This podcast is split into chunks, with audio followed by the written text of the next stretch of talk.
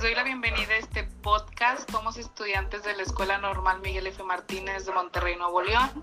El primer tema del que hablaremos será sobre la cobertura de la educación y a esto nos referimos a la proporción de alumnos atendidos en un nivel educativo con respecto a la demanda. Le cedo la palabra a mi compañera Scarlett. Muchas gracias. Bueno, sin duda alguna es uno de los temas principales del sistema educativo. Esto es sobre el cumplimiento efectivo del derecho de los niños y jóvenes para acceder a la enseñanza, definida como obligatoria en un país. Exacto. Eh, es muy importante que recordemos que la educación aquí en México, como lo indica en el artículo número 3 de la Constitución, eh, la educación debe ser laica, gratuita, obligatoria y de calidad. Sí, pero debemos tener en claro que también debe de ser equitativa para la enseñanza sea efectiva sin importar el origen social, político o el género. De hecho, la UNESCO reconoce tres niveles del derecho a la igualdad de oportunidades educativas. El primero es la equidad en el acceso, el segundo es la equidad de los recursos y en la calidad de progreso educativo, que los estudiantes asistan a escuelas con recursos materiales, humanos y pedagógicos. Y en tercera es la equidad en los resultados de aprendizaje.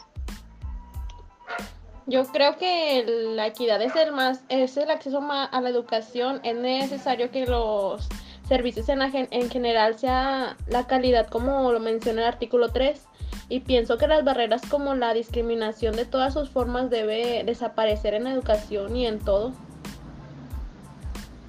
De hecho, el secretario de Educación de aquí de México, Esteban Moctezuma, una vez comentó que no hay desarrollo sin inclusión y eso es totalmente cierto.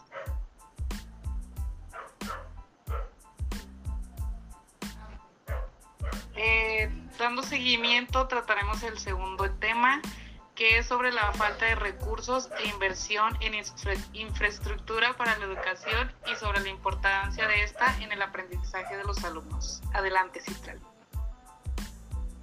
Bueno, de hecho este es un tema muy importante, ya que, es ya que es fundamental que las escuelas y colegios estén en óptimas condiciones para el aprendizaje de los alumnos.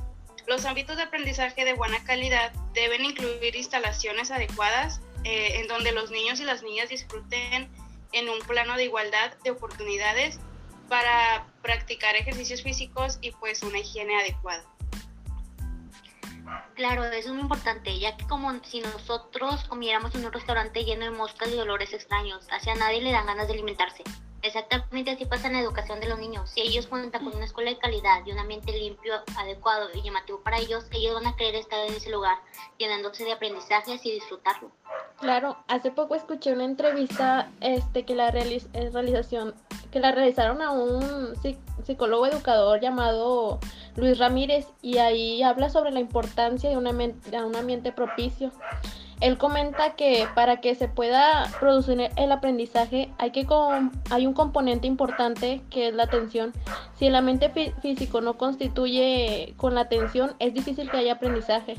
Es por eso que, en lo personal pienso que un docente debe ser siempre debe siempre tratar de llamar la atención de los alumnos, ya sea con una con decoraciones, temas de interés y pues lo más importante contar con una instalación adecuada.